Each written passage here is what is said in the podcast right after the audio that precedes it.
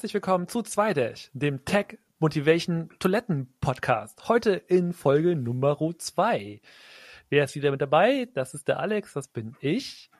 Und das ist der Max, das bin ich. Und heute erzählen wir euch davon, wie wird man Freelancer und was ist unsere Erfahrung? Wie sind wir Freelancer geworden? Wie war da der Prozess? Genau.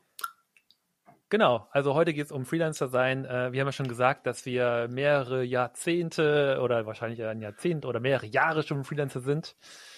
Genau, Max, wie, wie bist du denn? Sag mal so, äh, wie bist du denn Freelancer geworden? Wir können da vielleicht damit einfach anfangen. Genau, pitch gleich zu mir rüber. Ähm, wie bin ich Freelancer geworden? Also kurz zu meinem Karriereweg. Ich war früher ein Konzern bei Siemens. Da hat es mir nicht wirklich viel Spaß gemacht. Ähm, um Gottes Willen, Siemens cool, aber da, wo ich war, da war ich so ein total in einem Hinterkämmerchen und habe da programmiert. Und da habe ich mir irgendwann App-Programmieren selber beigebracht, wegen einem eigenen Projekt. Und ähm, dann bin ich relativ schnell gewechselt von Siemens in Startup. Und dann hat es eigentlich angefangen, dass ich realisiert habe, dass die Welt da draußen ein bisschen größer ist. Ähm, nächste berufliche Erfahrung gehabt, dann habe ich in einem Startup durfte ich ganz viel machen, ganz viel Verantwortung auch übernehmen. Und ähm, wollte dann mehr, das habe ich da leider nicht bekommen. Und dann bin ich relativ schnell drauf gekommen, dass ich es mit Freelancing mal probieren könnte. Ich habe mich aber nicht getraut. Und dann habe ich mir zu der Zeit einen Personal Coach geholt. Der war in Österreich, da bin ich dann immer hingefahren und ähm, mit dem quasi an den Themen gearbeitet. Warum traue ich mir das nicht zu? Was gehört da noch alles dazu? Und im Grunde war dann relativ schnell klar, dass man sich zu viele Gedanken macht, beziehungsweise ich mir zu viele Gedanken gemacht habe. Und dann habe ich auch relativ schnell, bin ich relativ schnell den, den Schritt gegangen zu kündigen und mich selbstständig zu machen. Etwas vorschnell vielleicht, weil es hat dann wirklich bei mir fünf Monate gedauert, bis ich dann doch mal den ersten Auftrag hatte. Das heißt, und das war wirklich. Monate, du warst fünf Monate ohne, ohne Job, ohne Einkommen da.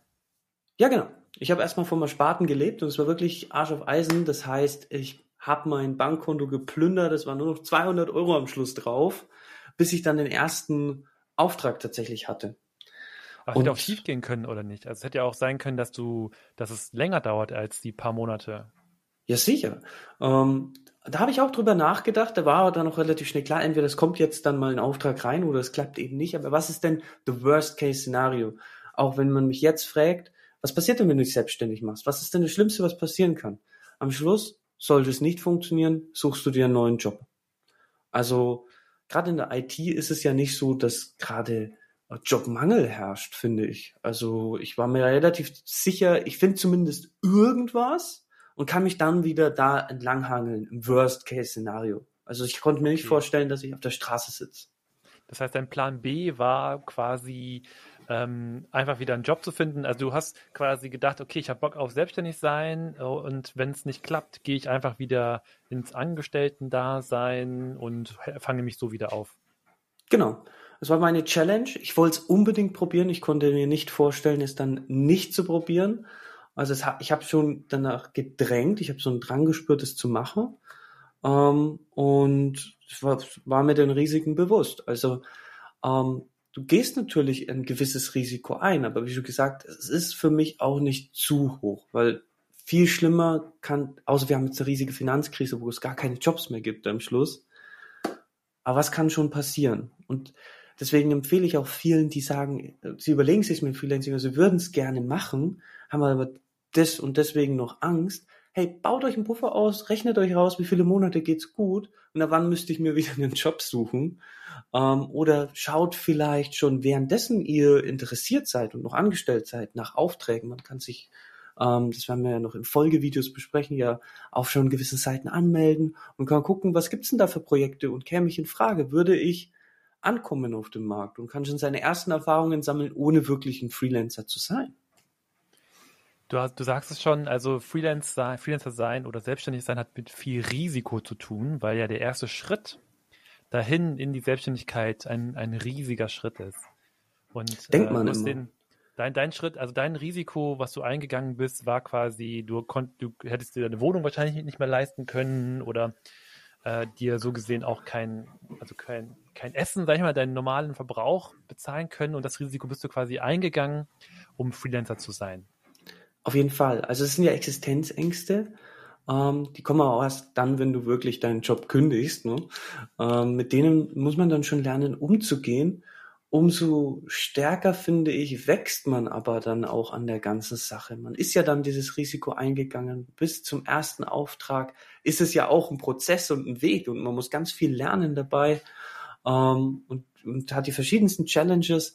Also der, den Schritt zu tun, der hat mich zu so viel Wachstum gebracht, wie selten was davor im Leben. Und das hat irrsinnig Spaß gemacht. Ja, also ich glaube auch, man kann wahrscheinlich super viel lernen währenddessen oder auf dem Weg.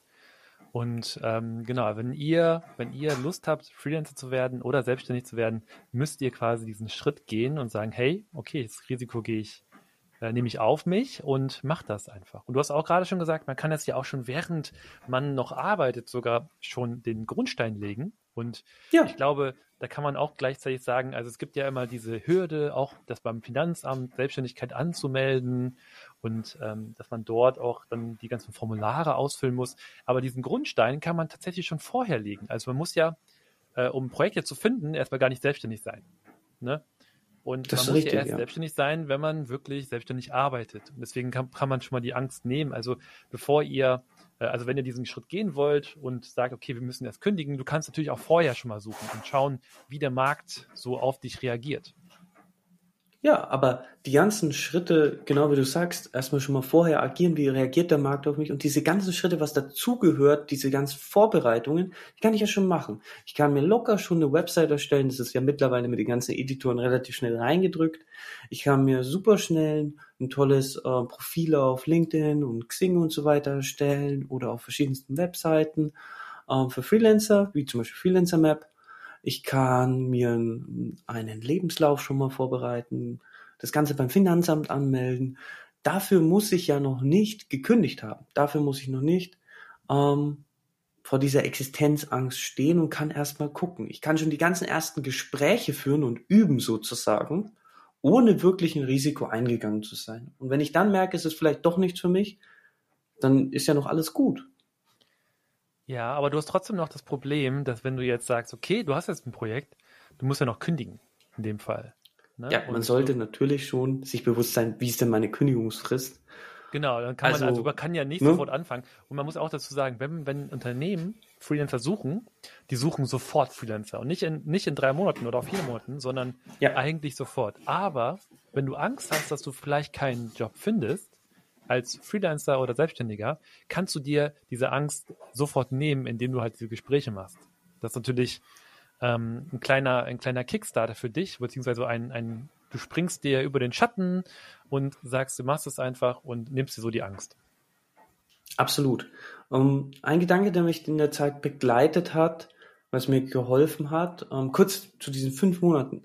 Also ich hatte ja verschiedene Strategien, ich wollte ja dann Aufträge bekommen. Ich hatte hunderte Firmen hier lokal angerufen und ich habe auch hunderte Absagen bekommen. Aber bei jedem dieser Gespräche, bei jeder E-Mail, bei jedem Mal, wenn ich meinen Lebenslauf vorgestellt habe, hat sich natürlich meine Story verbessert. Mein, mein Selbstbewusstsein ist besser geworden. Ich habe gelernt von Gespräch zu Gespräch. Und der Gedanke, der mich verfolgt hat, ist, ich muss nicht all diese Firmen überzeugen. Und ähm, das ist natürlich auch nicht passiert. Ich habe viel öfter nicht überzeugt am, am Anfang, ähm, als ich überzeugt habe. Aber ich, am Schluss bist du nur einmal überzeugend davon entfernt, eigentlich angekommen zu sein und Freelancer zu sein, für mich im Kopf. Ich muss ja nur einen von denen überzeugen. Einen, der mir eine Chance gibt, bei einem, wo ich mal ein Projekt beginnen kann, um über diese initiale Angst zu kommen und zu schauen, wie ist es denn? Wie ist denn mein erstes Projekt? Und schlussendlich habe ich auch jemanden gefunden, auch ein Startup, das ich unterstützen konnte als ersten Auftrag. Es war ein Riesenerfolg für mich. Ähm, und dann auch mal die erste Rechnung schreiben konnte. Und über diesen Widerstand muss man eigentlich einfach nur einmal drüber kommen. Wie war es denn ja, bei, bei, dir, mir, Alex? Du genau, hast ja eine ganz so, andere Story gehabt. Ja, genau, ich wollte es auch gerade erzählen, weil du gar nicht gefragt hast, Kollege. Nein.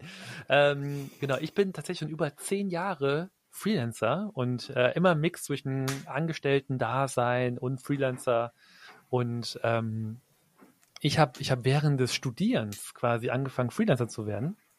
Und dort äh, bin ich, aber im Endeffekt bin ich da so reingerutscht. Also ich wollte gar nicht Freelancer werden, selbstständig werden. Ich, ich bin da so reingerutscht und äh, habe da als Werkstudent gearbeitet, habe auch in einem Startup gearbeitet dann irgendwie. Und dann kam ich irgendwie äh, über Meet, über Meetup, soweit glaube ich noch, weil ich, das war schon über zehn Jahre her, ich glaube Meetup, habe ich dann äh, so einen, einen Typen kennengelernt und der meinte, hey, ja, wir suchen gerade Entwickler, aber nur als Freelancer, nicht als Werkstudent. Und ähm, dann habe ich gesagt, ja klar, mache ich, kein Problem, schaffe ich. Und ich hatte keine Ahnung gehabt, was, was das bedeutet, über Freelancer, Freelancer zu sein und was das überhaupt ist. Und dann äh, wusste ich wusste eigentlich nur, okay, das geht über Selbstständigkeit. Und da habe ich mich erst eigentlich reingelesen und ähm, habe dann mein Gewerbe angemeldet und dann kam ja auch diese Frage mit Kleingewerbe und, und alles Mögliche. Aber es hat sich alles ähm, auf dem Weg geklärt. Ne? Also ich will auch euch auch mal so ein bisschen die Angst nehmen. Also auf dem Weg, ihr müsst nicht von vornherein alles perfekt haben es wird sich alles auf dem Weg klären. Und bei mir war es dann so, äh, ich habe dann quasi angemeldet und ähm, hab dann bin dann da quasi mit dem Vertrag gegangen und habe den Vertrag unterschrieben und dann Gewerbe angemeldet und ähm, das kam dann alles Stück für Stück und ich habe immer wieder nachgelesen, äh, was das bedeutet oder was ich machen muss und bin dann so, habe ich da so hang, ran gehangelt, sag ich mal. Und ähm, genau, und so wurde ich Freelancer erstmal. Wie war denn das für dich? Hattest du Angst? War das ein, ein größerer Schritt für dich? Weil du gesagt hast, du bist ein bisschen reingeglitten? Ja, also ähm, Angst würde ich sagen, also Angst vom Finanzamt habe ich immer. ich, meine, genau, ich meine überhaupt ich die diesen, Angst, diesen Schritt zu gehen. Ne? Ja, also Man, die Angst habe ich vor dem Finanzamt habe ich immer noch. Übrigens, wenn ich Briefe kriege, mhm. dann schaudert es mir immer im Nacken. So, die ganzen Haare stellen sich auch so, oh mein Gott, das Finanzamt. So, Marisol, Finanzamt hat wieder geschrieben. Und die so, oh mein Gott. Nein, und ähm, genau, nee, das, das, Angst war das nicht wirklich. Es war eher ähm, aufgeregt sein. Also wirklich, ähm, ich, hab, ich wollte ja auch erstmal nichts falsch machen und ich wollte auch alles richtig machen ähm, und habe dann auch mit dem Steuerberater geredet. Also im Endeffekt ähm, versucht man ja, versucht man ja das ja irgendwie hinzukriegen und du musst halt Leute suchen, die vielleicht schon Erfahrung haben, die dir einfach helfen. Und ähm, deswegen habe ich keine Angst gehabt, sondern eher war eher aufgeregt. Und weil ich äh, keine Existenzängste hatte, also das heißt, ich habe jetzt nicht geschaut, wie viel Geld ich übrig habe, mhm. sondern ich hatte eher einfach einen, nach einem Job als Werkstudent gesucht und man kriegt ja auch ein bisschen BAföG und so weiter und ähm, also es hat auch, mein BAföG hat dann aufgehört zu funktionieren und ich habe dann geschaut, dass ich einen Job kriege, da so nicht, aber im Endeffekt äh, wollte ich sowieso einen Job suchen und ob, da, ob ich jetzt als Werkstudent arbeite oder als Freelancer, war mir dann in dem Fall egal. Und dann dachte ich damals, war so ein äh, Werkstudentengehalt, war dann so, weiß nicht, 10 Euro, glaube ich, pro Stunde, ne, oder 12 Euro oder sowas, 5, 13 Euro. Ja, ich denke ich ähm, normal. Genau, Immer noch. Als Freelancer kann man das ja so ein bisschen verhandeln. Und dann dachte ich mir, boah, okay, Freelancer, ist ein bisschen teurer als Angestellte. Dann nehme ich, ich nehme die Stunde 23 Euro die Stunde als Freelancer. Und der Typ guckt mich an, okay, alles klar, machen wir bumm fest. Und ich glaube, das war der Schon eingetütet. Genau, das war der günstigste Freelancer, glaube ich, den er jemals hatte. Und ähm, natürlich war meine Erfahrung jetzt auch nicht so riesig, weil ich ja noch Student war, habe aber trotzdem noch eigen, ein paar Projekte selber gemacht. Also ich war damals Android-Freelancer quasi oder, oder Android-Entwickler und habe auch schon eine Android-App geschrieben. Also Erfahrung war schon da, aber nicht so riesig. Und ich glaube, ein Punkt, da können wir noch drauf eingehen, ist, ähm, wenn ihr quasi noch nicht so viel Erfahrung habt, dann könnt ihr natürlich auch einfach dem, ähm, wo ihr gerne anfangen wollt, auch einfach mit dem Stundensatz runtergehen. Also ich würde sagen, der Stundensatz ist so ein bisschen, das spiegelt so ein bisschen die Erfahrung wieder, die man hat. Auf jeden Fall. Sollte ja auch so sein, oder? Wir haben eine verrückte Welt, wenn es nicht so wäre. Genau, ähm, und wenn man, äh, wenn man sagt, okay, ich habe jetzt Schwierigkeiten, Projekte zu finden, ähm, dann kann man immer noch mit dem Stundensatz runtergehen und sagen, hey, okay, ähm, hier, ich bin jetzt nicht mehr bei 80 Euro, sondern nur noch bei, bei 60 Euro. Und da kann ich tatsächlich sagen, also äh, da findet man schon ein paar Projekte, die man, die man dann eigentlich auch sofort bekommt. Und ich glaube, der erste Schritt, die, diese Angst zu überwinden, ähm, überwindet man halt dann erst, wenn man ein Projekt gefunden hat. Ja, auf jeden Fall. Also der Stundensatz ist auch fürs erste Projekt, denke ich, nicht so wichtig. Da geht es erstmal darum, die Erfahrung mitzunehmen vom ersten Projekt. Du bist über diese Angst gegangen, du bist angekommen, du kannst jetzt deine erste Rechnung schreiben, mal den ganzen Prozess durchmachen. Da ist der Stundensatz nicht so wichtig. Also da geht es einfach nur darum, mal Projekterfahrung zu sammeln. Und ähm, natürlich so vergelten, vergolten, dass du jetzt nicht von Brot und Wasser leben musst, aber ähm, auch nicht übertreiben. Ähm, ich denke, vielleicht können wir noch mal kurz auf das Thema Skill eingehen. Oder du klopfst auf die Zeit, vielleicht lagern wir das sogar in eine Folge-Folge noch aus und genau, gehen auf die verschiedenen Themen noch ein. Genau, wir hatten vorne reinschauen, wir machen mehrere Folgen über das Freelance-Sein. Die erste Folge ist, äh, wie man Freelancer wird, was damit verbunden ist. Die zweite Folge ist, wie man, wie man Projekte findet und was wir machen, um Projekte zu finden. Und die dritte Folge ist das Bewerbungsgespräch als Freelancer. Und da freue ich mich auch schon drauf. Also hört rein, würde ich sagen, bis zum nächsten Mal. Bis zum nächsten Mal.